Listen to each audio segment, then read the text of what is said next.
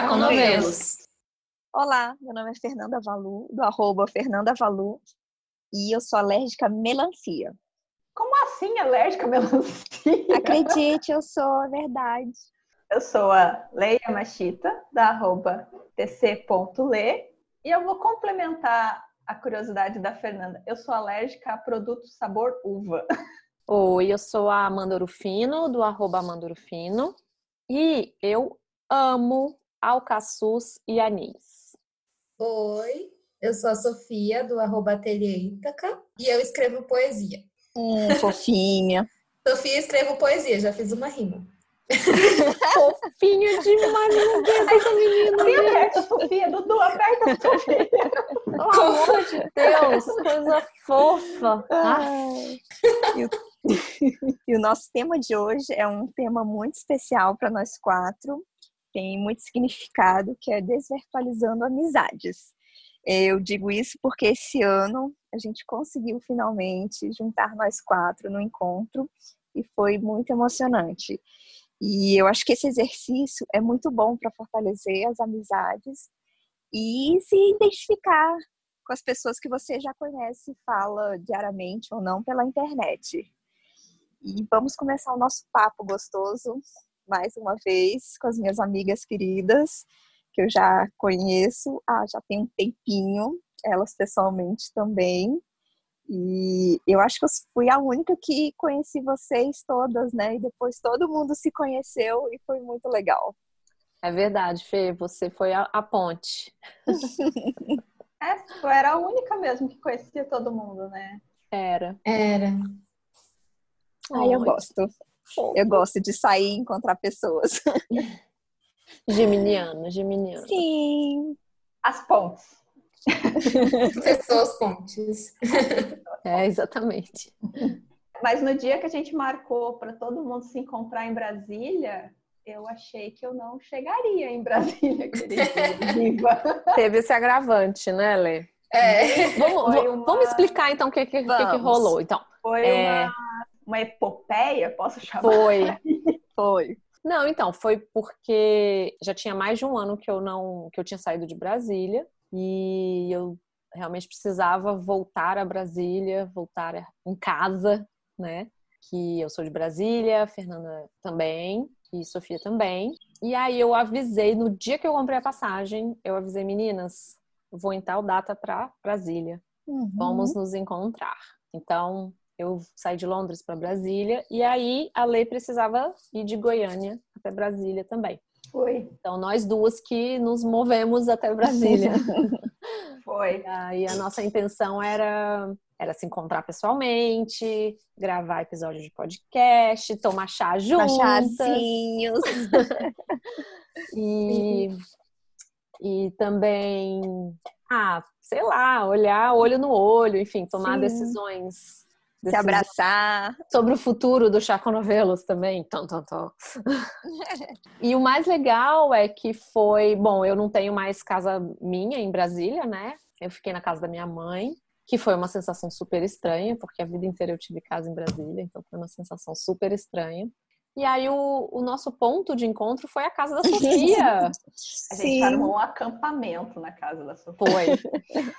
Eu e a Lê dormimos no mesmo quarto. E, gente, vocês pensam tanto que essas duas falavam antes de dormir? Vocês noção tanto que a gente falou antes de dormir? Ninguém tem noção, né, Lê? Só a gente.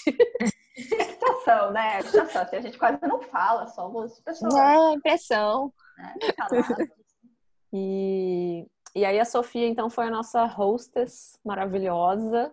Casinha dela mais fofa desse mundo. Sim. E, e aí foi isso. A gente fez bagunça na cozinha. Muita bagunça.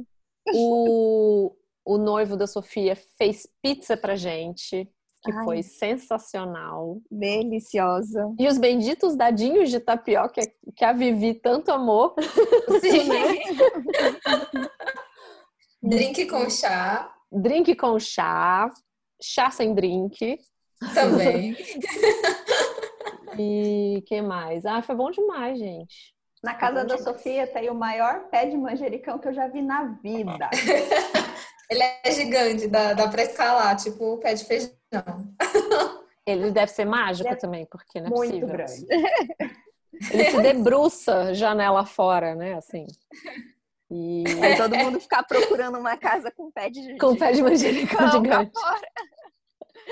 Pois é, e aí assim, o que, eu, o que eu achei interessante dessa experiência, eu já desvirtualizei outras amizades, inclusive esse ano também, eu quando eu fui a Portugal, eu conheci a Dani lá da, da THM, né? Eu fui no uhum. armarinho dela.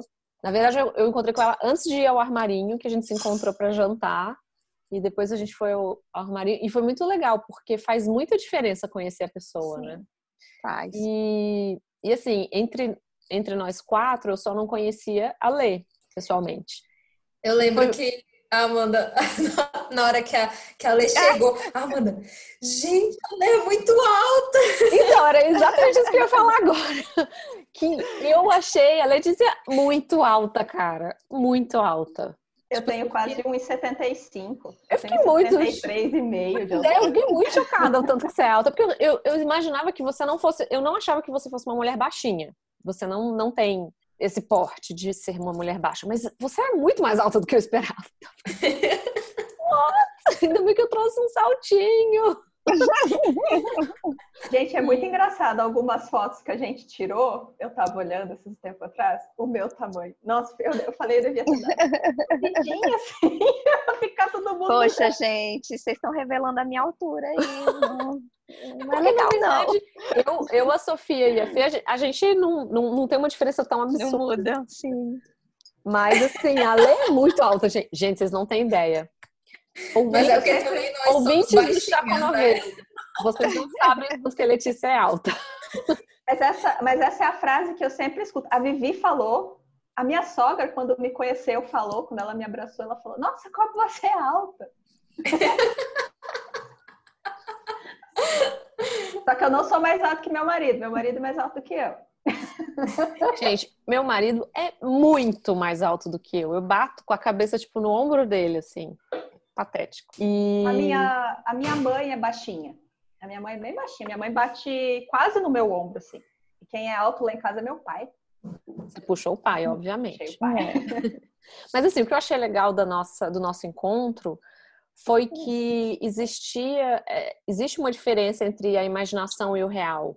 Sim. E entre o virtual e o real, né? Então, assim, eu sempre via a ler é, nos vídeos do, quando a gente grava o, o Chá com Novelos. E é, eu também sempre via a ler nos stories, né, do, do perfil dela, enfim, eu sempre via ela através de uma tela. A concretude de conhecer pessoalmente é uma coisa que eu não sei se eu sei explicar muito bem, é, muito, é um sentimento bem forte, assim, para mim. E aí é muito interessante, porque é, quando a gente se comunica por mensagem, por Instagram, mesmo por vídeo, por voz, por áudio, é, muitas vezes a gente não, não, não, entende assim os trejeitos da pessoa, as nuances daquilo que ela quer falar, o que, que é o jeito da pessoa falar, o que, que não é, né? Principalmente se for palavra digitada e tal. E aí é muito legal é, quando a gente conhece pessoalmente e entende os, os, jeitos e trejeitos, né? Então isso, isso em relação à Letícia, para mim fez bastante diferença, assim. É, realmente é, muda e muda a relação também, né? O que eu, o que, que eu senti? Eu senti que fortalece muito os laços, como a Fê falou é, no iníciozinho, assim. Eu, eu senti que, que, que é como se criasse um vínculo mesmo, assim, Sim. assim, sabe? É. E tudo bem. Olhar eu... nos olhos, né? Essa, essa troca do olhar, você... Pegar, gente, porque, né? Eu sou essa pessoa, Pegar, né? Abraçar. Pega. A gente já dormiu junto, amiga. Pode ficar Não é? A gente divide quarto, gente. É tipo.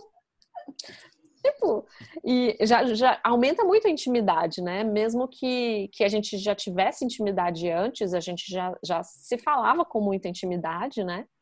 A gente não tinha vergonha uma da outra de, de, de abrir o coração no, nas nossas mensagens, no, nas nossas reuniões, a gente né, já não tinha mais isso.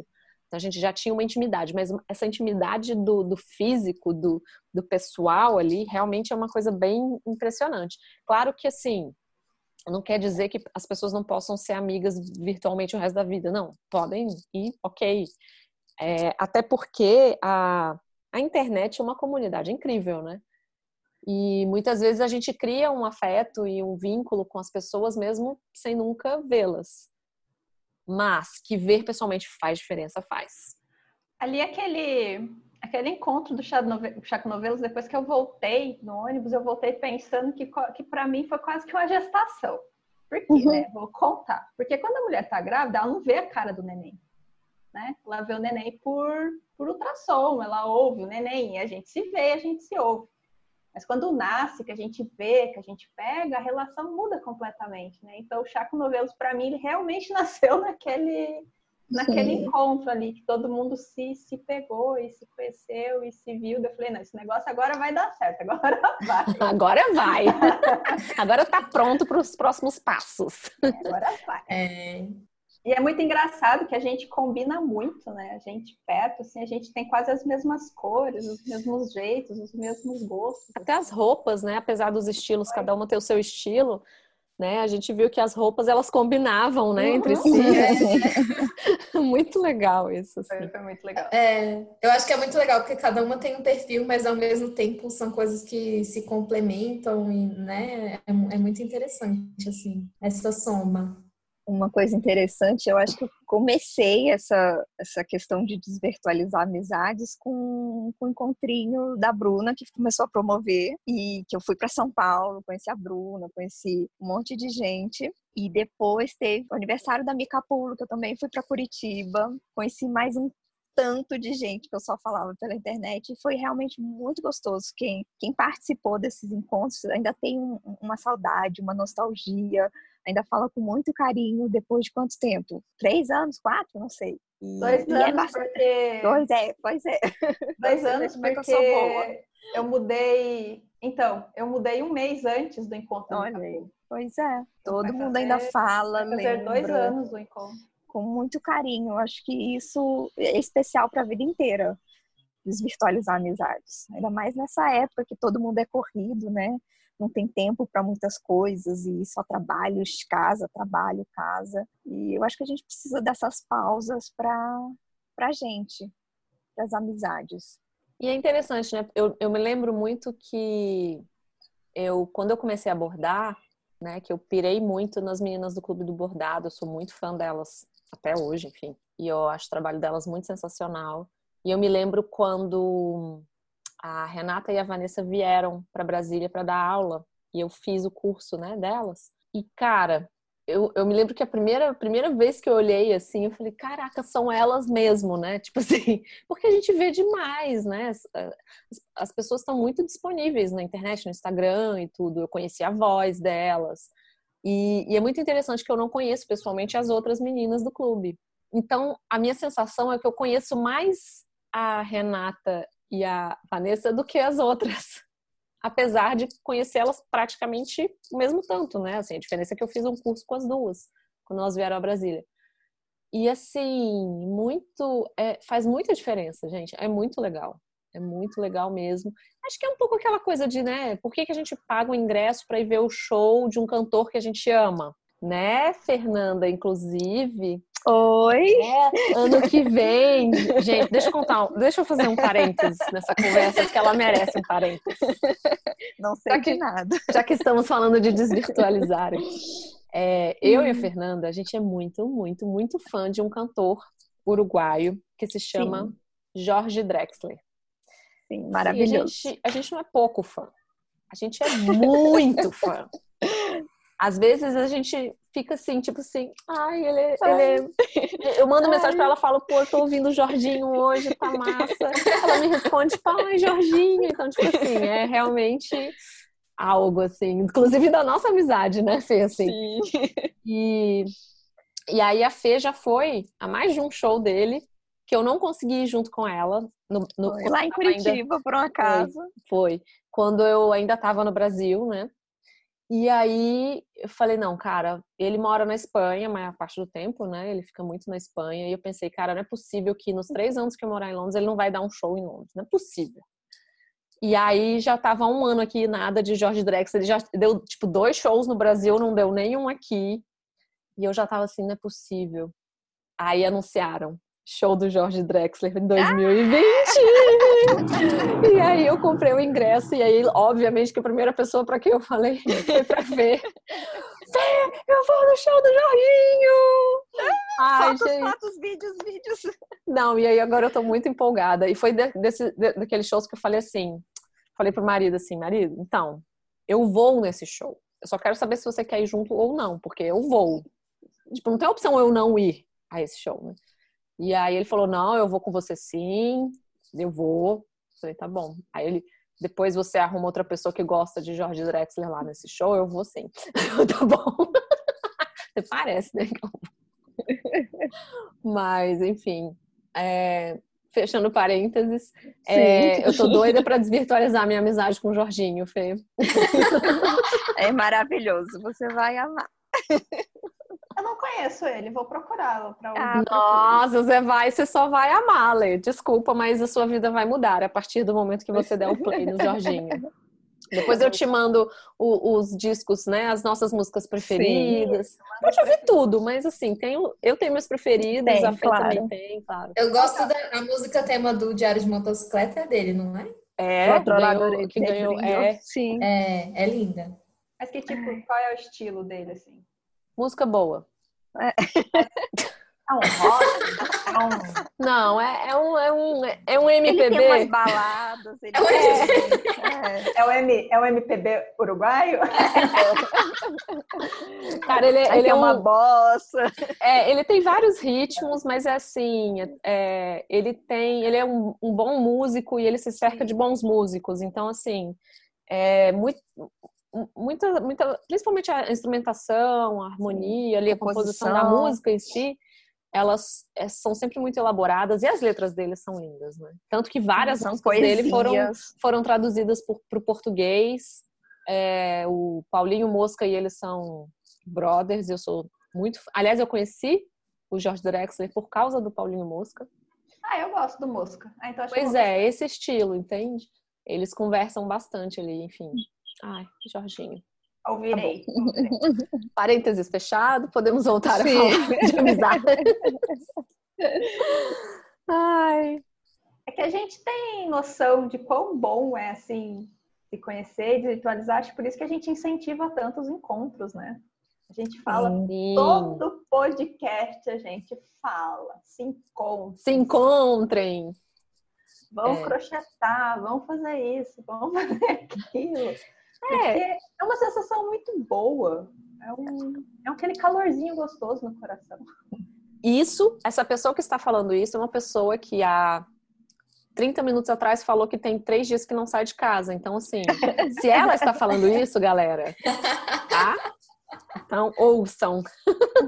Eu gosto, eu gosto de sair, mas tem períodos que eu gosto de ficar em casa. Por esses dias eu tô com nível de ansiedade um pouco elevado. Daí quando eu tô com a minha ansiedade meio, meia a ansiedade vem me fazer uma visita, que eu falo que ela é uma pessoa que ela vem e vai, né? Então quando ela vem me visitar, eu prefiro ficar reclusa, eu prefiro ficar quieta mesmo, porque quando eu tô em, eu tô em processo de ansiedade, eu fico uma pessoa muito pensativa. E eu aproveitei que o marido foi viajar fazer curso, Aí fiz uma compra de comida que dava para três dias e fiquei na minha casa esses três dias. E foram muito bons, renderam textos e renderam projetos e renderam coisas que mais para frente todo mundo vai ficar sabendo. Foi, foi legal essa, essa reclusão de três Mas, dias. mas compartilhar a- as nossas paixões realmente é uma coisa que, que é bom fazer em grupo, né? Assim. Uhum. E justamente porque a gente fica muito tempo sozinha criando, muito tempo sozinha é, fazendo as peças, às, vezes a gente está fazendo presente, está fazendo encomenda, está trabalhando mesmo e tudo. É que eu acho que tem esse contraponto de querer ver gente também, né? Eu acho que todo mundo que. que... Porque aqui em casa, por exemplo, o Renato vai, vai para o trabalho, a Júlia vai para a escola, eu fico aqui, eu passo meu dia inteiro sozinha, né? Eu se eu tivesse indo para um escritório, para um outro trabalho, eu não, estar, não estaria sozinha. Eu estaria com outras pessoas, mesmo que só perto, mesmo que eu não conversasse o tempo todo com as pessoas, né? Uhum. E é muito essa coisa de ver gente, de estar com gente, assim, né? Então. Ai, gente, desvir- desvirtualizem amizades. E é tão bom você, a gente estar tá no meio de pessoas que entendem o que a gente fala, né? Tipo, você fala mais Sim. uma carreira, a pessoa sabe. Você faz assim com a mão porque você está contando e não pode ser interrompida, a pessoa não vai ficar magoada achando que você Sim, não vai achar que você é grossa. Não é, vai se sentir ofendida. Gente, aconteceu uma coisa muito engraçada. Essa semana eu fiz um curso de, de velas e de infusor é, de ambiente é, com óleos essenciais. E aí é, a nossa professora, a gente escolheu as essências e a nossa professora, ela meio que deu a receita. Ela falou X gotas dessa, Y gotas dessa, não sei o quê. E aí, é, quando a gente foi montar os óleos essenciais, tinha que contar as gotinhas, né? Aí, quando eu me vi contando as gotinhas, eu olhei assim, eu fiz o, com uma, uma amiga. Eu virei para minha amiga e falei assim: Olha só, agora, ao invés de ficar contando ponto e carreira, eu tô contando, contando. gotinha. Aí lá, lá, em casa já é assim. Espera um pouquinho, né? Tipo assim, já bota a mão pra, pra, pra Júlia ou pro Renato esperarem eu terminar de contar. Aí agora tem mais uma coisa para continuar contando, né? Aqui em casa é engraçado que eu não, não coloco a mão, não, porque geralmente eles estão longe, eu começo a contar mais alto. Começa um, dois, três, quatro, e começa a gritar para ouvir que eu tô contando e eles ficarem mais quietinhos. Só assim. É, lá em casa, quando a Júlia era pequena e eu ficava brava porque ela não estava fazendo alguma coisa, tinha a contagem, que era um, vou contar até três, né? O famoso vou contar. Não, sim, Mas isso aqui é também. Não. Mas então acho que eles devem ficar com medo de você contando. Não, aqui só chega no dois, porque eles já sabem que. Ai, mamãe tá contando. Não, já tô indo, já tô indo. Ai, gente. É... Bom, é, a gente colocou uma caixinha de perguntas lá no nosso Instagram. E a gente recebeu algumas perguntas que nós vamos responder hoje. Cara. E bom, eu vou falar o primeiro. A arroba crochê by Moraes pediu dicas de chás. E aí eu quero falar para ela ouvir o nosso episódio sobre chás, que é o número. É o 3 ou 4. Deixa eu ver. Isso não é ajuda, amiga. Eita. Eu eu tô sem é tá bateria no controle. É que minha mãe participou. É o que tá minha mãe. É o que tá minha mãe, é ótimo. É o 3. Quentinho no coração, chá em nossas vidas. Então, Aí, pronto. Crochê by Moraes. Ouçam o nosso episódio 3 no podcast, que lá já tem várias dicas. E é, num futuro não muito distante, nós teremos mais episódios sobre chás. Então, sim, vários planos. É... De usar o nome, né? De usar o nome, né? Claro. É a arroba eli.ceramic, ceramic com C mudo ali no final. Ela perguntou pra gente: onde vocês trabalham? Cadeira, ergonomia, postura. É. E aí ela perguntou como não sobrecarregar os ombros. Então eu vou falar de mim rapidinho, depois as meninas complementam. Eu, quando eu estou crochetando no sofá, eu coloco uma pilha de almofadas embaixo de cada cotovelo. Isso ajuda muito a não a, a relaxar o braço. Na verdade, o ideal é, é, em cima da mesa, né? Mas nem sempre eu consigo porque o sofá é muito confortável. Então, é, quando eu tô em cima da mesa, eu gosto de colocar o cotovelo todo em cima da, da mesa, né? Assim, e isso também ajuda a não forçar. Eu tenho um histórico de tendinite crônica, então eu cuido bastante. E também faço alongamentos e faço é, faço academia, gente, assim, tem muito como fugir. Eu tenho, eu faço pilates, basicamente, e eu também é, recentemente comecei a frequentar uma quiroprata que bota tudo no lugar e é fortalecer músculo, né? Ainda mais que eu já não sou mais uma uma jovem menina, então assim, né, metabolismo muda, vai tudo mudando, então é, tem que fortalecer músculo. Eu não gosto de academia, não gosto de musculação, mas eu encontrei no Pilates e no Yoga ferramentas é, para fortalecer mesmo os meus músculos e fortalece muito, assim. Então, assim, recomendo muitíssimo. E depois de um dia em que eu crocheto muito, eu faço os alongamentos. Na verdade, eu estou o tempo inteiro fazendo alongamentos, principalmente nessa região dos braços, do pescoço, das costas aqui, né? Então, eu tento cuidar bastante. Eu tenho um problema de tendinite no braço esquerdo. Eu já precisei ficar com ele mobilizado. E isso nasceu da época que eu fazia muitos tapetes de barbante e jogava handebol. É como a carreira no handebol não deu certo, não era uma excelente jogador. E eu forçava muito, porque eu crochetava muitas horas e horas e horas. Eu fazia tapete por dia, assim. E não era tapete pequeno. E o, e o barbante ele é muito pesado. E o algodão, como ele é um fio mais rígido, a gente precisa fazer um pouquinho a mais de força para o ponto, né? Mesmo que inconscientemente o algodão a gente faz um pouco mais de força. Então eu tenho essa tendinite no meu braço esquerdo e eu faço igual a Amanda, longo o tempo todo. Também faço pilates, só que eu tricoto numa poltrona que tenho aqui no ateliê, daí eu arrumo bem a minha coluna, porque eu tenho muita dor na lombar. E também coloco uma almofadinha aqui atrás da, do pescoço, e fico com o pescoço bem relaxado, com os cotovelos em cima do, do braço da poltrona. E não consigo ficar tricotando por muito tempo, não. O máximo que eu consigo ficar nessa cadeira sentada tricotando é uma hora e meia, duas horas no máximo. Eu preciso levantar fazer uma outra coisa. Dorme meu pé. Minhas pernas dormem, daí eu preciso levantar, andar, fazer alguma coisa. Eu vou fazer um chá, dou uma, dou uma respondida no Instagram, vou no banheiro, depois volto mais duas horas sentado na cadeira. Então, oscila assim o, o tempo de trabalho. E fazer exercício sempre também. Ele ajuda muito a fortalecer a musculatura das costas, a musculatura do braço e ajuda a gente a ficar saudável, né? Porque a gente quer tricotar, crochetar até ficar velho. Precisa do exercício para conseguir fazer isso, né? E eu fiz um investimento de vida no Pilates e foi sensacional. Desde que eu comecei a fazer, eu nunca mais senti dor. Eu não tive mais dor depois que comecei a fazer as aulas. Então, é, essa, é... essa coisa de levantar é muito, muito, muito importante, assim, porque o que faz mal é a gente ficar na mesma posição muito tempo, né? Então, assim, é muito importante levantar, nem que seja só para ir ao banheiro, só para pegar um copo d'água. É, eu tenho, né? eu tenho um presente da genética que eu tenho uma varize na minha perna esquerda. Eu tenho essa varize desde os meus 12 anos e eu não tirei. Só que tá chegando a hora de eu precisar tirar, que eu fiz o exame esse tempo atrás e ela tá três vezes maior do que ela deveria estar. Tá. E por isso que a minha perna dói, porque eu tenho probleminha de circulação.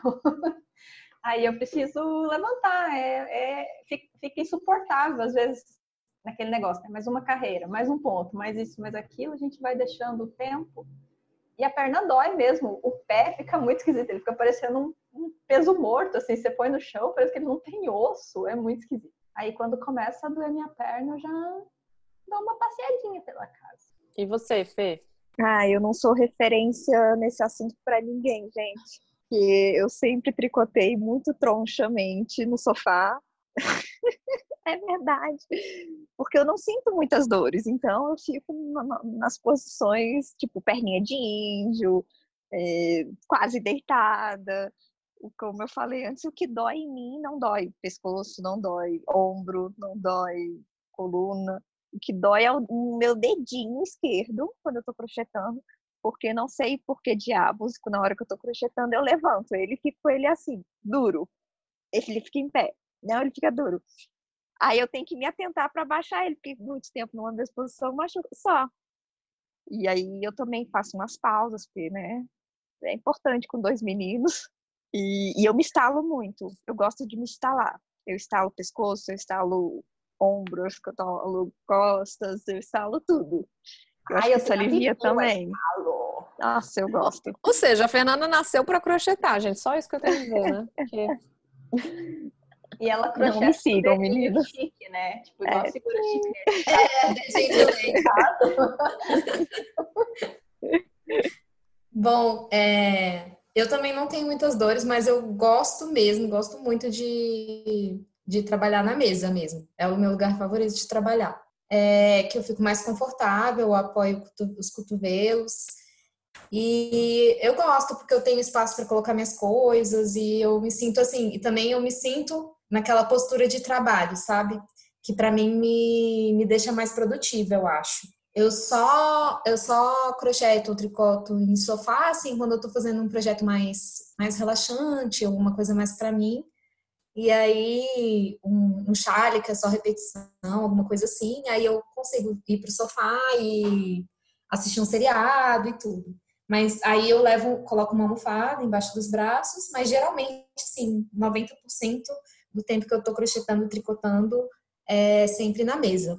Eu tenho, o meu problema é que eu esqueço de levantar e de fazer as pausas. Esqueço até de ir ao banheiro, de beber água. Eu fico tão imersa ali que para mim é, eu tenho que ficar alerta para poder fazer essas pausas que realmente são muito importantes. Ah, eu, só, eu só lembro mesmo de fazer o chá, o chá eu não esqueço. e aí eu faço também é, a yoga, que também me ajuda bastante. É, e aí tem uma, uma dica que tem um canal no YouTube que é da Yoga with Adrian, é, Yoga com Adrian, né? Ela faz, ela tem vários vídeos curtinhos, tipo 5 minutos, 10 minutos, que dá para você fazer no intervalo. Então, é, inclusive tem uns que tem um nome assim, é Yoga para pausa do trabalho. É, tem um que é só para as mãos. Então, é, é ótimo, assim. Eu, eu, eu, sempre acompanho esse canal dela. Ela tem tantos vídeos longos quanto esses curtinhos que eu acho que são legais para a gente inserir nesses intervalos. Eu confesso que eu tô. Minha, minha intenção era fazer isso, eu tô pecando um pouco, mas uma hora vai. E uma, uma dica interessante, eu sei que aqui em Curitiba, aqui em Goiânia tem, e em Curitiba também tem um projeto que chama Yoga no Parque. Elas se reúnem toda uma vez por semana para praticar yoga em grupo. Daí é legal para quem quer desvirtualizar algumas amizades, conhecer gente diferente, aproveitar fazer um, um exercício. Eu confesso que nunca deu para mim ir, mas eu já vi eles no parque fazendo e, e parece ser muito legal. Vou, vou, experimentar aí qualquer dia. E é um ambiente ótimo também, né? O, o parque é um ambiente perfeito, é. eu acho, para fazer yoga. É um relaxamento completo, né? Porque tem o verde do parque, aí tem a música que o professor leva, aí você fica lá fazendo os exercícios. É um bom, uma boa distração misturada com exercício. O arroba artesã, Andrea, artesã.andrea Vidal, perguntou, essa pergunta é para a Lê e para Amanda. Com relação à mudança de cidade, qual a parte mais difícil da adaptação Casa, família, crochê. Bom, o que eu achei mais difícil é, é a falta de, da rede de apoio, né? Eu acho que quando a gente mora num lugar há algum tempo, há bastante tempo, ou a vida inteira, tipo eu, a gente tem uma rede de apoio, a gente tem amigos, a gente tem não só a família, porque a, a família a gente é sempre mais fácil, não sei. A família é como se a gente mantivesse um contato mais próximo, mesmo morando longe, sabe? E a família vem visitar, e eu vou visitar a família, enfim.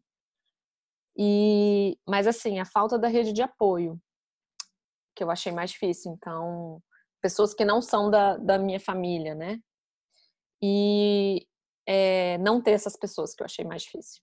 E o que eu achei, em relação ao crochê, o que eu achei mais difícil é que aqui é, na Inglaterra, os materiais são diferentes, os costumes e hábitos são diferentes em relação ao artesanato. Inclusive, o, o tricô é muito mais comum do que o crochê. E também os cursos, assim, não tem muito curso avançado para quem faz crochê, sabe? É sempre coisa básica, é sempre fazer quadradinho, é sempre fazer coisas muito básicas, assim. Então, assim, é, não tem muito curso para mim, por exemplo, de crochê, né? E aí também tem aquela coisa de se, se sentir um pouco peixe fora d'água, assim. É, em alguns lugares, por exemplo, eu ir no armarinho e me sentir um pouco peixe fora d'água, querer conversar, querer conhecer alguém que tá ali e as pessoas não dão muita trela. É, essa coisa de não ter tanta essa abertura de das pessoas quererem saber quem eu sou, quererem me conhecer, né? Porque eu chego, chego bem cara de pau mesmo, assim. E, por exemplo, nesse curso, o curso mais recente que eu fiz, que foi esse das velas, a professora ela não perguntou o nome da gente antes de começar a aula, sabe? Assim, ela saiu explicando os negócios. E, e, eu, quando eu dou aula, eu faço bem diferente, porque eu quero criar essa ponte, eu quero que se crie essa comunidade. Então, quando eu dou curso, eu peço para que as pessoas se apresentem, pelo menos digam o seu nome, se você não quiser falar mais nada, tudo bem, mas que pelo menos digam o seu nome, até para eu saber melhor também. É, e e para que as colegas saibam o nome, né? Então, eu acho aqui bem diferente nesse sentido. E isso ainda é um pouco difícil para mim, né? Mas a minha rede de apoio está aumentando, tenho feito mais amizades, então isso vem com o tempo, a prática também, né? Assim, a prática de se colocar lá fora e mas é isso. Foi o que eu achei mais difícil. Então, quando eu descobri que eu ia mudar para Goiânia, eu pesquisei pessoas na hashtag, né, crochê Goiânia, e eu enviava mensagem para as pessoas, assim, bem cara de pau mesmo. Oi, eu sou a Lei, estou me mudando para Goiânia, o que, que você faz crochê? Vamos tomar um café? Era basicamente isso que eu escrevia. E de muitas mensagens que eu mandei, apenas duas pessoas me responderam, que foi a Marília e a Cris. E são duas pessoas que eu mantenho contato até hoje. Mas é, aqui eu ainda me sinto um peixe fora d'água aqui em Goiânia. Não, não, te, não é nada a ver assim com a cidade. A cidade ela é boa, ela é confortável, mas é alguma coisa interna minha que não conseguiu se adaptar aqui no, no lugar. Mas eu vivo boas experiências aqui, conheço, conheci boas pessoas, gosto das pessoas que conheci aqui. E, mas é assim, sabe aquela sensação de não estar tá em casa? Eu sempre fico com essa sensação. Essa sensação que a gente tem quando a gente está viajando, que a gente só está passando por um lugar e logo a gente vai embora. Eu tenho essa sensação aqui o tempo todo. e, essa, e não ter a família perto, não ter a rede de apoio, se você está num lugar e se vê simplesmente sozinha, é, você não conhecer ninguém, porque eu vim para cá sem conhecer ninguém. Agora, o tempo que eu tô aqui, eu já conheço algumas pessoas. De não ter uma pessoa para pedir um socorro, se precisar, assim, é, é, complicado. Eu nunca tinha morado tão longe de casa.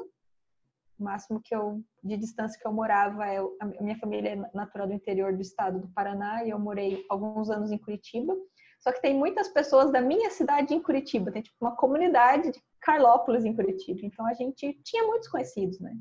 E aqui não. E foi, foi uma experiência muito diferente, difícil, mas foi legal. Estou levando boas experiências na bagagem. Bom, e a próxima pergunta é da, do arroba jujuba, underline vale. A pergunta é, como vocês começaram a vender as peças que faziam? Eu comecei a vender, na verdade, porque eu comecei a fazer as golas, isso em... A gente nem lembra mais que ano, 2016, eu comecei fazer as golas e foi um inverno que fez um bom friozinho lá em Brasília.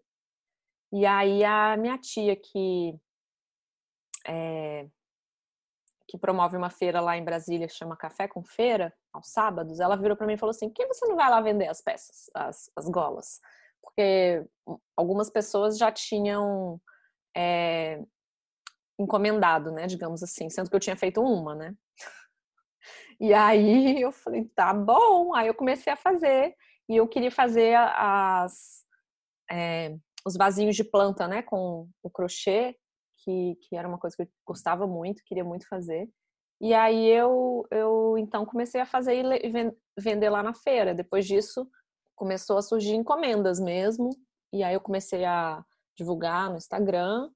Mas o que eu gosto mais de fazer é ensinar as técnicas para as pessoas, mais do que vender peças. Então, eu estou agora no momento em que eu não vendo mais peças, é, só faço para dar de presente e faço, crio os designs e, e, e ensino lá no blog e também é, vou lançar um, um curso online. Né? Então, eu gosto mesmo de ensinar. Eu ensinei algumas turmas lá em Brasília, foi muito legal. E eu chamava a Sofia para para me ajudar nos cursos, era tão legal. Ela era tipo minha monitora, né, Sofia? Sim. e foi por causa da Sofia, inclusive, que eu comecei a, tentar crochetar com a mão esquerda, porque quando ela não podia ir, eu não tinha ela para me salvar quando tinha algum canhoto ou uma canhota na turma. Então, aí eu comecei a crochetar com a mão esquerda. Pra, a, a lá Sofia, né, Sofia? Sim.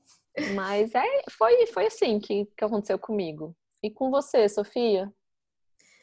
É, comigo é, foi. Eu nunca tinha pensado mesmo em vender as coisas que eu fazia eram muito para mim ou para presentear. Mas aí é, foi amigos e família mesmo. Começou a surgir pedidos mesmo, as pessoas demonstraram interesse. E eu comecei a fazer assim, devagarinho, para as pessoas que me pediam. E aí eu fui ganhando confiança, né? Como já comentei no, no outro episódio.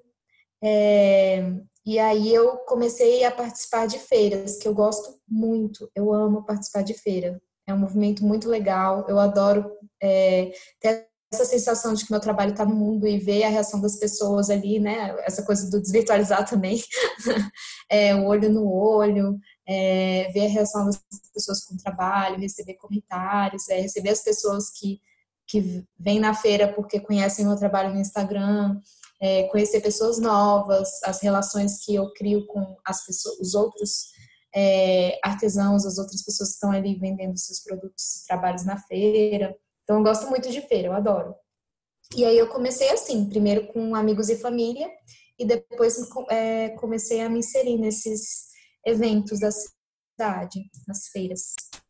E você, Lê, como é essa relação com as vendas? Então, eu vendia tapetes quando eu era adolescente, né? Comentei até que tive problema no braço por causa disso, mas eu simplesmente fazia quem vendia era minha mãe. Eu não tinha muito esse, essa parte de falar com o cliente, né? Quando, mas quando o ateliê realmente começou, lá nos primórdios de 2015, foi num curso que eu fazia no centro e um colega de curso começou a falar que ele queria uma gola, assim, assim, assado, mas ele não estava achando. Aí foi tão engraçado que uma amiga minha de curso pegou e cutucou meu braço e falou assim: por que, que você não faz e não vende para ele? Eu falei: é mesmo, né? Eu posso fazer e vender para ele. Aí eu fui e falei para ele que eu fazia, e daí eu comecei a, a vender. Vendi bastante gola de crochê e gorro no curso. Aí depois eu trabalhei fora uns meses, e daí eu fui mandada embora. E depois dessa, dessa que eu perdi o meu emprego, o ateliê começou realmente. Aí eu comecei a fazer cropped, foi aquela moda dos croppeds, mas ela não durou muito porque eu não tinha paciência de fazer cropped. Aí a minha mãe falou para mim assim: por que você não faz enxoval de neném? Neném nasce o ano inteiro, não tem temporada. Aí eu peguei e falei: é verdade, né? E comecei a fazer enxoval de neném e logo eu já abri o Instagram, abri o Facebook e comecei a vender. Vendi muito enxoval de neném fiz muito enxoval de neném. E daí, quando me mudei para Goiânia, só, eu, eu, eu não consigo fazer em quantidade. Então, eu não, não ganhava muito em venda, porque eu trabalho, o meu tricô, meu crochê, ele é lento. Então, eu não consigo fazer em quantidade para ter um bom lucro, né? Então, eu sempre ganhava relativamente pouco, mesmo precificando certo, era pouco. Daí, eu comecei, eu dei aula, daí eu dei aula um tempo em Curitiba, e daí me mudei para Goiânia. E aqui eu comecei a fazer os animais de tricô. E são eles que têm me feito levantar de manhã, assim. Os animais de tricô, eles são uma realização pessoal e profissional. E dos animais de tricô eu vendo os projetos. Eu só vendo o animal pronto, que é o que eu fiz ali para fazer o projeto. Eu não pego mais encomendas dele, mas os prontos, eles são, são vendidos. E você, Fer? É engraçado porque eu comecei a vender as peças de crochê não minha, e sim da minha avó. É, que ela fazia os sachês de, de crochê e fazia, fazia, tinha um monte. Aí eu falava assim: ah, minha avó faz sachê, você não quer? É bem gostoso, é cheiroso. Aí consegui vender os dela. Vendi até bastante. E no meu foi muito boca a boca, porque eu, quando eu comecei a fazer, eu estava com já tinha uns meninos, então eu nunca tive muito tempo para pegar encomenda e fazer, porque encomenda você precisa ter tempo, né? Então eu só fazia para algumas pessoas e foi muito boca a boca, muito, muito, muito. Uma pessoa comentava com outra pessoa sobre o meu trabalho, aí gostava, aí entrava em contato comigo, e aí pedia, o que, que você tem a pronta entrega? Eu, eu achei engraçado que o meu caminho foi, foi meio reverso, porque geralmente as pessoas que entram em contato com você querem saber de encomendas. E as pessoas que entravam em contato comigo era o que, que você tem a pronta entrega. Isso eu achava muito legal, porque eu sempre tinha uma coisinha ou outra, aí eu conseguia vender. Mas depois de um tempo, é, eu tive um problema no olho, que aí eu parei de fazer pronta entrega, encomenda, tudo, e me concentrei mais em, em dar aulas. Que aí eu conseguia focar melhor no, né, nessas questões. E é isso aí. Foi assim. Bom, é, a próxima pergunta é da arroba tajuarte em crochê. Ela perguntou, como deixar de apenas reproduzir peças para começar a criar suas próprias peças? Então, como eu ainda estou engatinhando nesse mundo de criar peças, eu vou deixar para vocês responderem. Mas você pode falar já também, ora essa. Eu vou falar Cadê bem o rapidinho. P? É, É, esse ainda vem, ainda vem esse. Não, assim, eu acho que para mim é até difícil racionalizar isso, porque eu fiz até universidade, curso universitário de artes. Então, é como se eu tivesse sempre criado coisas. Eu sempre inventava moda. Então, assim, como criar peças, na verdade, eu acho que assim, é importante ter referências fora do crochê, né? Muito importante, seja de cor, de forma, de do que, que você quiser fazer. Muitas vezes o que me estimula também a criar uma peça é quando eu preciso de algo que eu não tenho e não quero comprar numa loja, ou não, não existe numa loja. Então, é, ou eu quero fazer de um jeito específico, com uma cor específica, enfim. E aí eu faço aquilo para mim e isso acaba virando um design novo. E eu acho que assim, estudar. Sim, parece muito genérico, mas por exemplo, quando você estuda, sei lá, linguagem visual, quando você estuda cores, quando você estuda modelagem para costura, por exemplo, quando você estuda ai, sei lá, tanta coisa. Até artes mesmo, assim. Você vai estudar pintura, estudar um pintor, estudar um artista, né? E eu acho que isso tudo te dá um repertório, inclusive imagético mesmo, para você começar a criar suas próprias coisas, né? Mas... Eu acho que estudar, estudar os pontos também, né? Estudar os pontos. Fazer é. amostra de vários pontos diferentes. Tem aquele livrinho legal que tem a referência dos pontos, né? É, é eu, eu, eu, assim, na verdade, eu faço a amostra quando eu já quero usar um ponto em alguma coisa. Você viu como é meu processo criativo, né, Sofia? Sofia, eu estava na casa dela, ela tá, tem um livro maravilhoso de pontos, de é, tipo dicionário de pontos. Eu, quando eu voltei para casa, eu comprei esse livro também. Mas eu abri o livro dela e olhei e falei: ah, Isso aqui dá uma blusa, isso aqui dá isso, isso daqui dá aquilo. E, tipo assim, eu saí da casa dela com um papelzinho com, tipo, cinco peças para fazer, assim. Então, claro que, assim, é, eu, teria ainda que ver direitinho essas peças, óbvio, né? Não é assim também. Mas eu olho coisas, eu sou muito visual, eu venho de uma de um background de estudar artes, de ser fotógrafa, então eu sou muito visual. Então, olhar coisas me estimula e me inspira muito, né? E então, assim, eu invisto nisso, né? Eu gosto de estudar e aprender coisas que não necessariamente tenham a ver com o crochê ou com o tricô, né? Mas é, e, e, é, e é isso. Mas os livros, realmente, eu tô com agora com dois livros, três, uns três ou quatro livros só de pontos, assim, porque ajuda bastante a me, me inspira. Eu, só de eu ficar olhando os pontos, eu fico imaginando o que, que eu posso fazer com aqueles pontos e isso vai me ajudando a pensar, né? O, qual será a próxima peça. Mas reproduzir peças é muito importante para aprender a criar também.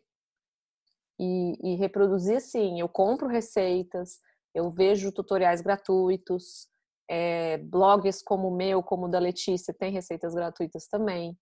E eu acho que você praticar muito ajuda a ter aquela desenvoltura para você criar a peça, né? Então, reproduzir a peça não é algo ruim. Inclusive, eu, eu atualmente tenho uns três projetos meus que são todos peças que não são minhas. Então, é, reproduzir peças também é bom e também é importante, também faz parte. Então, é, eu recomendo. Inclusive, às vezes eu quero aprender uma modelagem diferente, às vezes eu quero aprender um ponto diferente. E, e a, a, receita que outra pessoa criou me ajuda muito nisso também. Eu acho que além disso tudo que você falou, tem dois pontos que eu faço bastante que acho que podem ajudar outras pessoas. É, eu rabisco tudo. Eu tenho um caderninho que é o caderninho das ideias.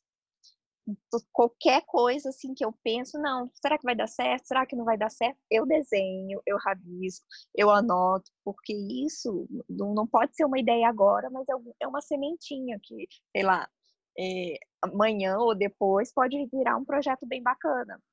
Já fiz vários desenhos de amigurumi que eu já, já, já saíram desse caderninho. E outra coisa que a gente tem que fazer é não se cobrar muito. Porque quando a gente fica aquela na neura, ah, eu preciso criar, eu preciso criar, eu preciso criar, a gente não acaba não criando nada. Acho que tem que relaxar um pouco, pensar e sem se cobrar, porque aí funciona também. Com certeza, Fê, você tem toda a razão. Inclusive, eu tenho um caderno que eu também anoto desenho, mas eu também anoto nos livros, eu uso o post-it, né? Hum. Aqueles marcadorzinhos. Sim. E eu vou escrevendo, porque às vezes eu tenho aquela ideia na hora, depois se eu não anotar, eu esqueço. Uhum. Então, meus livros são cheios de adesivos, tudo marcadão, tudo. e tem o caderno também, só que meus desenhos, gente, eu fiz cinco anos de faculdade de arte, eu desenho mais ou menos. Não, eu desenho bem quando eu quero só, mas é só quando eu quero. Nos meus cadernos eu não mostro para ninguém, porque os desenhos estão horrorosos. Eu, eu, eu, sinceramente não sei muito explicar essa, essa resposta, porque a criatividade para mim é um negócio muito natural. É, desde que eu sou criança, minha mãe fala que eu fui uma criança muito criativa e talvez até um pouco hiperativa, apesar de ser calma e tranquila e conseguir ficar sentada um bom tempo fazendo tricô e desenhando esse tipo de coisa, mas a mente, a mente ela nunca para, né? Ela nunca para assim. E eu ganhei prêmios de criatividade na escola quando eu fazia. É, agora eu não sei como é que chama, mas naquela época chamava de quinta, de quinta a oitava série. Eu ganhei prêmios de criatividade uns três anos seguidos. o ano que eu não ganhei, eu não, foi o ano que eu não participei. Eu tenho, eu tinha projetos do que eu fazia para a escola, eles eram expostos em outras escolas e tinha até e tem alguns projetos meus até no núcleo estudantil lá da, da, da região. Porque eu era uma pessoa muito fora da casinha mesmo e eu costuma, customizava as minhas roupas. Nossa, minha mãe brigava muito comigo por causa disso, porque eu cortava a perna da minha calça. Eu pintava as minhas calças, elas eram todas coloridas. Eu tinha uma calça que eu lembro que eu desenhei e pintei girassóis nela inteirinha eu customizava as minhas roupas, eu não, nunca gostei de ficar muito no mesmo, assim, ser muito igual a todo mundo, né? E isso é muito natural. Então, criar no tricô e no crochê, para mim, foi assim, foi, ah, vou fazer. Só que isso que as meninas falaram de esboçar, de desenhar e de reproduzir é muito importante, porque quando a gente reproduz uma peça, a gente entende o mecanismo que a gente vai ter que usar para colocar na nossa peça. Por exemplo, fazer um amigurumi, se a gente não souber fazer os aumentos e as diminuições e for aprender isso para fazer o nosso amigurumi, não vai dar muito certo, vai ter que treinar mais. Agora, se você reproduzir algumas receitas, você vai entender formatos e proporções que vai facilitar a criação do seu, né? Tirar a sua ideia do, do papel. E de referência, gente, eu quase não tenho livros. Eu tenho. Esse ano que eu comecei a minha coleção de livros de tricô e de crochê. Eu tenho dois livros de tricô e eu tenho dois livros de crochê. É basicamente essa a minha biblioteca craft. eu não. Eu, eu, as minhas referências de criação são naturais e do, dos lugares que eu passo, por exemplo, das plantas que eu vejo, dos, dos, animais, dos filmes, dos livros de literatura que eu leio, são bem de estímulos visuais também, assim. Até questão de ponto, eu não, não tenho, não busco muita referência, assim, pontos e isso e aquilo. Quando eu, eu pesquiso quando eu preciso de alguma coisa muito específica, daí eu vou atrás desse, desse material, mas eu já tenho na minha cabeça o que, que eu quero, o que, que eu preciso fazer. Eu não tenho biblioteca de pontos, essas coisas assim, não. E as referências é, é de fora, é do mundo, assim. É, você vê uma pintura diferente numa parede, você vê um grafite, arte, arte, urbana, arte urbana é muito interessante para ajudar o processo criativo também. E ter a cabeça e a mente relaxada, é bem isso mesmo. Quando o cérebro está muito sob pressão, não sai, dá aquele branco total. A arroba de algodão fez uma pergunta. É, já fizeram alguma infusão de ervas e especiarias que não casou e ficou com gosto horrível? Eu já. Eu gosto muito de mate. E uma vez eu. Ah, mate é gostoso, então deve combinar com tudo. Não combina com tudo, gente. Eu botei com limão, provei. Ah, mate com limão é gostoso, então vou colocar uma fruta aqui. Fruta deve ficar gostoso. Coloquei um morango. Começou a ficar interessante. Eu, ah, vou consertar meu chá, né? Porque eu não queria jogar fora, já tava ali, fiz uma jarrona. Comecei a tacar um monte de coisa, botei camomila, botei erva doce, botei canela? Ó, nem me lembro, botei uns 10 ingredientes diferentes, não ficou legal não ficou. Essas coisas assim, ah, é porque eu gosto de um ingrediente que vai casar, não casa, gente, não, não é assim. Chá realmente é uma ciência. Essas infusões, esses blends, não, é só misturar que vai dar certo, não. Tem muito estudo, muito planejamento, muito teste por trás. É, eu, eu, também já tive problema com canela, que eu gosto de canela, mas, cara, tem que saber dosar muito bem canela no chá, porque acho que a água quente, ela potencializa a canela, né? Então, se, cara, se não, se não, se deixar, tipo, já era, vira só canela. E eu não gosto do gosto de canela forte. Eu gosto do gosto da canela suave, digamos assim. Então, problemático. E eu já fiz umas misturas tipo essa sua, Fê, assim, mas mas tem tempo, assim. Acho que eu tô preferindo comprar a mistura pronta.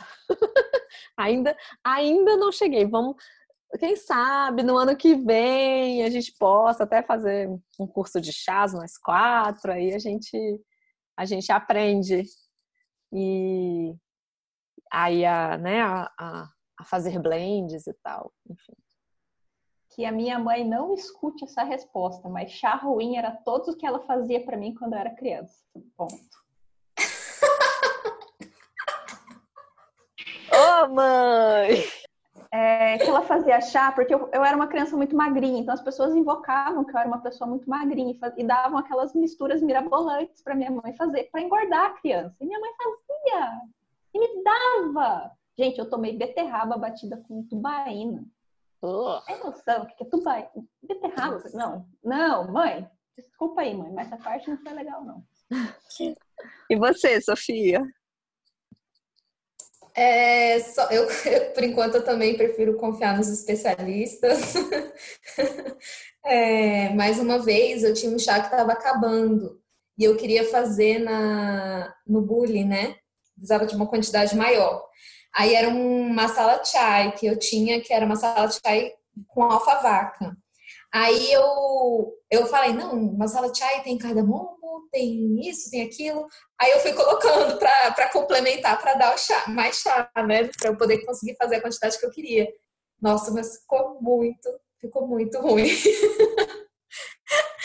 então, assim, não deu certo. Eu estraguei o restinho do chá que eu tinha e, e não, não deu certo. Então, é. Tchururu. Não façam isso em casa, pessoas. Não façam. Ai a arroba Cláudia Underline Broeto fez, na verdade, duas perguntas para gente. É, ela, falou, ela falou assim: queria ouvir vocês sobre o novo universo das manualidades a partir da internet.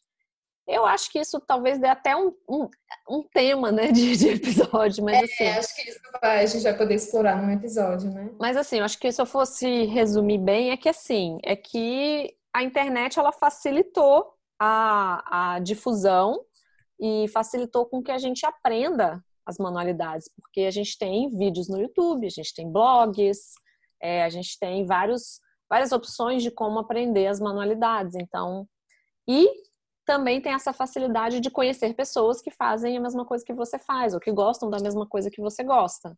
Então, eu acho que sabendo usar bem, a internet ela é muito benéfica, né? É, eu acho que ela também acrescentou algumas outras funções para quem trabalha com manualidades, porque você tem que conhecer de fotografia, é, né? Tem, você tem que. Mas isso é para qualquer pessoa que é empreendedor, né? Assim, para qualquer. É, com certeza. Não só nas, nas Com certeza. O, o, empreendedor hoje tem que ser bem completo, né, Sofia? Tem que saber de várias áreas e de de design, de, de fotografia, de, de, informática, enfim, de, de tudo, né? Uhum. E aí a outra pergunta que a Cláudia fez foi como conciliar um trabalho formal com a prática de uma manualidade?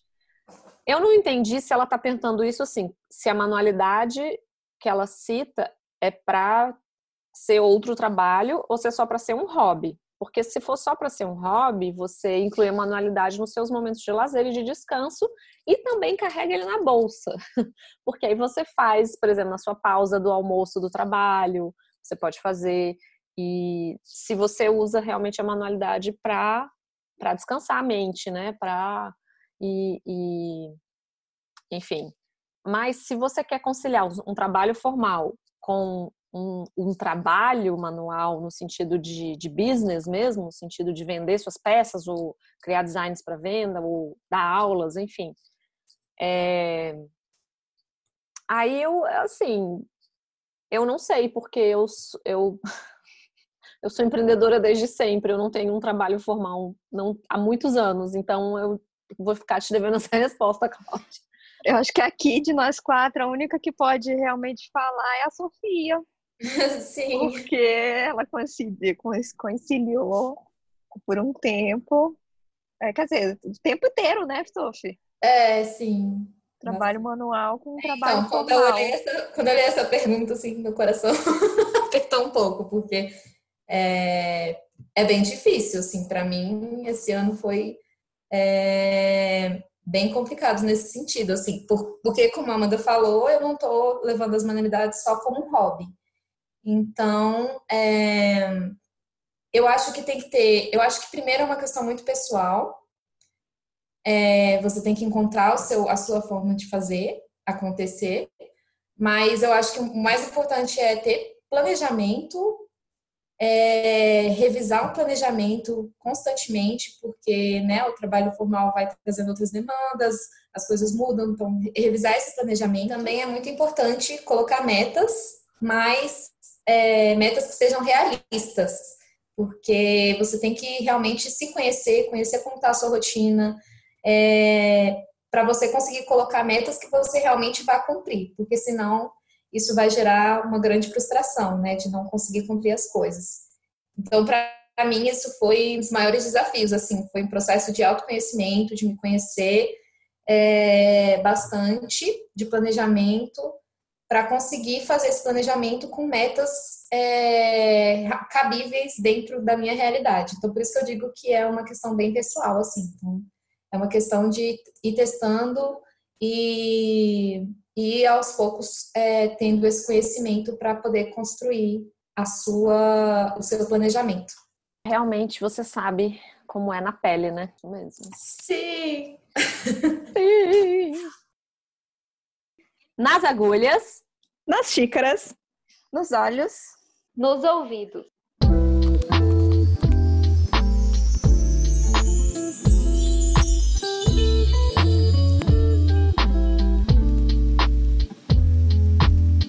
Minha dica hoje é uma série médica, que eu gosto muito de séries médicas. É, tem na, no Globo, Globo Play, que é Hospital New Amsterdam. Amsterdã, que conta a história de um. aquela história de sempre, né? Plantão médico, que, é, que é, tem um médico que é muito bom e quer salvar vidas e, e ajuda todo mundo, mas eu, eu gosto dessa, dessa temática. Eu, eu comecei a ver essa série, mas eu ainda não vi a, a primeira temporada inteira. Ah, eu gostei. É porque eu, eu, vejo tanta série médica que eu acho que eu dei enjoada. Eu só tô assistindo Grey's Anatomy agora. Ah, eu cansei de Grey's Anatomy. Porque morreu todo mundo. Ó, spoiler. Não, spoiler. não, pô, não morreu todo mundo. Fica a dica, não morreu todo mundo. Eu tive uma morte no Grey's Anatomy que eu não superei, eu abandonei a série. Nunca mais eu vi, eu assisti, eu não gosto de ouvir a música, porque eu não superei essa morte. Trauma, é, realmente. É sério, não é sério. Fiquei pois muito... é, olha. Falei, não acredito que ela matou ele e tal. Aí fiquei muito brava. Eu já sei até quem é. Depois a gente comenta. é, bom, eu vou dar eu vou dar uma dica de filme hoje. Foi um filme que eu fui ao cinema assistir. Chama Frozen 2. Ah, que bonitinho. Ai, gente, é muito fofo. Eu e a Júlia, a gente saiu do cinema assim, vamos ver de novo, vamos ver de novo, vamos, vamos. Cara, é muito legal, é muito legal, porque a Júlia é total cria de Frozen, né? Assim. Só que a personagem preferida dela não nunca foi a Elsa, sempre foi a Ana. É azul? A, a azul é a Elsa. A favorita dela sempre foi a irmã. E aí ela. E aí a gente foi ver agora, esse final de semana, né? A gente foi ver agora, semana passada, o, o, o Frozen 2. E ai, gente. Ai, é muito legal. Recomendo. Vejam, mesmo se você não tiver filho, nem sobrinho, nem ninguém para levar, pode ir assim mesmo. É, eu vou indicar um chá da, da Té, arroba Té Blends e Infusões. Ela é de Brasília. E esse chá dela eu já comprei e recomprei. É o Beija-Flor. Ele é de capim-limão, pimenta rosa e framboesa desidratada. E ele é simplesmente sensacional. Ele é muito cheiroso. Ele fica uma cor muito linda na xícara. E todo, quase todas as fotos minhas do chá com novelo, ele que tá na xícara, porque é, realmente virou um amor incondicional pelo beija-flor. A minha dica é um seriado. Ê, finalmente não é um É um seriado. Não é... é... um livro, meu Deus. Nossa, vou até assistir, porque deve ser muito bom. Vou ter largado o livro para assistir uma série, deve ser sensacional. Vai, qual é? Qual é? é? É uma série que está sendo lançada agora, da BBC, uma parceria com a HBO que chama His Dark Materials. Ah, eu quero ver! É, que é uma adaptação dos livros do Philip Pullman da trilogia, né, das Fronteiras do Universo. Então, acho que em português vai ser Fronteiras do Universo, não tenho certeza, que eu tô vendo. Claro que é baseado num livro. É, baseado no livro. uma, é... uma, uma breve referência é o filme A Bússola de Ouro. Quem não assistiu A Bússola de Ouro? Exatamente. É, exatamente. É da trilogia da Bússola de Ouro. Então, é, eu comecei a assistir, já tem alguns episódios. É sobre o quê? Só dar um resuminho, sem spoiler, assim. Ah, ele é um. Ele, na verdade, é uma história de fantasia, né? Que a, cada pessoa nesse mundo, nesse universo, cada pessoa tem. A sua alma é um bicho que fica fora de si, fora de você, né? Então, cada pessoa tem um bicho que tem a ver com a sua personalidade né? Tem a ver com alguma coisa da sua, característica sua. E aí tem, como sempre, né, uma série. Eu li quando eu era adolescente, tem uma menina que é meio que escolhida, é, começa a desaparecer crianças, porque tem algo especial com relação a essas crianças. E aí essa menina, um amigo dela desaparece, e aí ela, ela vai numa busca é, atrás dele, né? É, e ela tem a bússola de ouro, que é um item mágico muito importante, muito especial. É, então, é muito legal. É bem legal. É, como eu li os livros há muito tempo, eu não lembrava de praticamente nada. É, porque minha memória é bem ruim mesmo. Aí eu comecei a assistir e agora eu tô com vontade de reler os livros, assim, porque Claro. Claro. Porque é a Sofia, claro, né, Sofia? Mas o universo dele é muito doido, né? Vai é muito mágico, coisas é. assim, a gente não acredita. Fala, nossa, não acredito que ele colocou muito... essa, essa criatura nesse lugar agora. É muito louco. É, são coisas muito assim, é um universo assim, é, sei lá, tipo Harry Potter, é uma coisa muito única, o universo que ele criou pra história, né? É muito então, legal. É de fantasia, né? Gente, vocês estão bebendo algum chá hoje? Eu hoje não estou bebendo chá quente, estou bebendo uma kombucha de uma marca que se chama Remedy Kombucha, kombucha remédio. E o sabor que eu tomei hoje foi de Apple Crisp, de maçã crocante. E tava bem boa. Já acabou? É, já acabou, já bebi tudo. Eu tô tomando um chazinho de capim cidreira e é isso. Ai, maravilhoso. Capim cidreira ah, é awesome. Uhum. Ah, eu tô no Air Grey. é isso? Saiu É, só, agora? só que você tá tomando um Earl Grey defumado. É o smoke, É. né? E é da Fortnum Mason, que é uma loja aqui que eu já falei várias vezes dela. E eu sei que foi um presente da Fê pra Letícia. Tá aqui. Eu tenho, eu tenho só mais um saquinho do como que veio. Ai, que tristeza. Eu também tô com ele aqui, também ganhei da Fê. É muito eu também tenho. Eu, eu fico guardando aqui pra não gastar. Ai, gente, eu guardo. Não, gente, esse- bebam. Eu guardo esse papelzinho do chá, eu coloco no planner. Tipo, eu Ah, sim.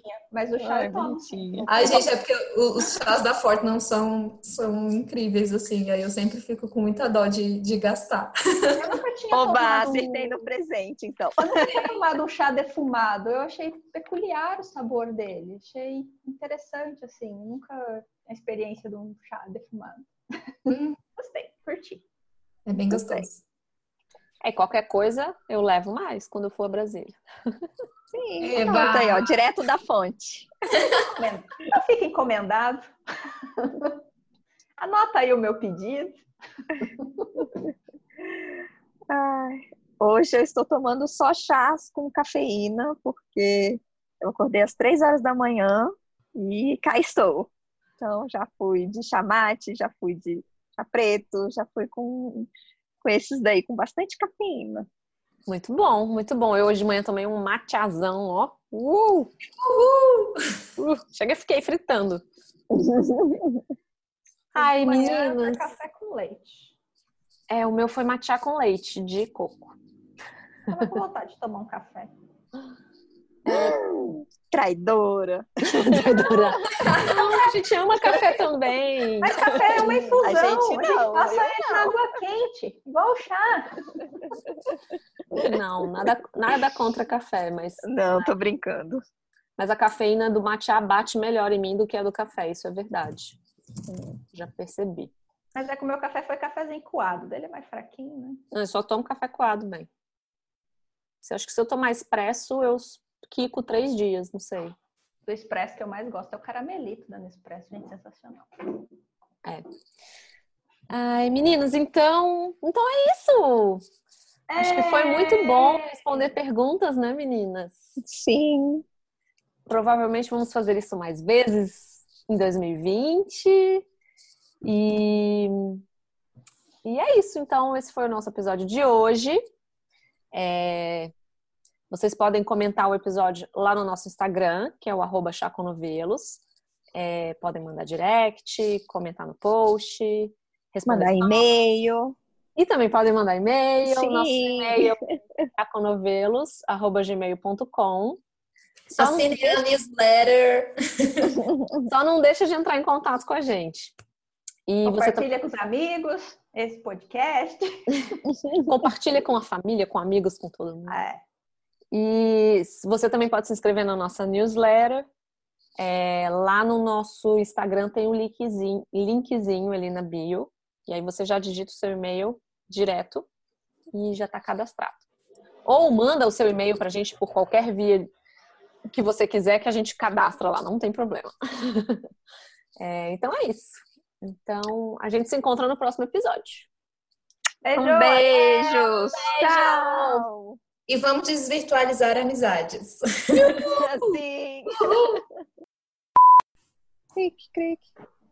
Quer que eu fale? Você vai falar? Você vai continuar falando? Você tá tão empolgado que a gente vai continuar falando. Mas Não, podem falar para ficar mais dinâmico. Estou esperando passar a Sirene, tá? Peraí. E eu emenda, enfim, ia- aí depois eu trabalhei fora uns meses, e daí eu fui mandada embora, e daí o ateliê começou realmente. Nossa, quantos daí eu falei, né?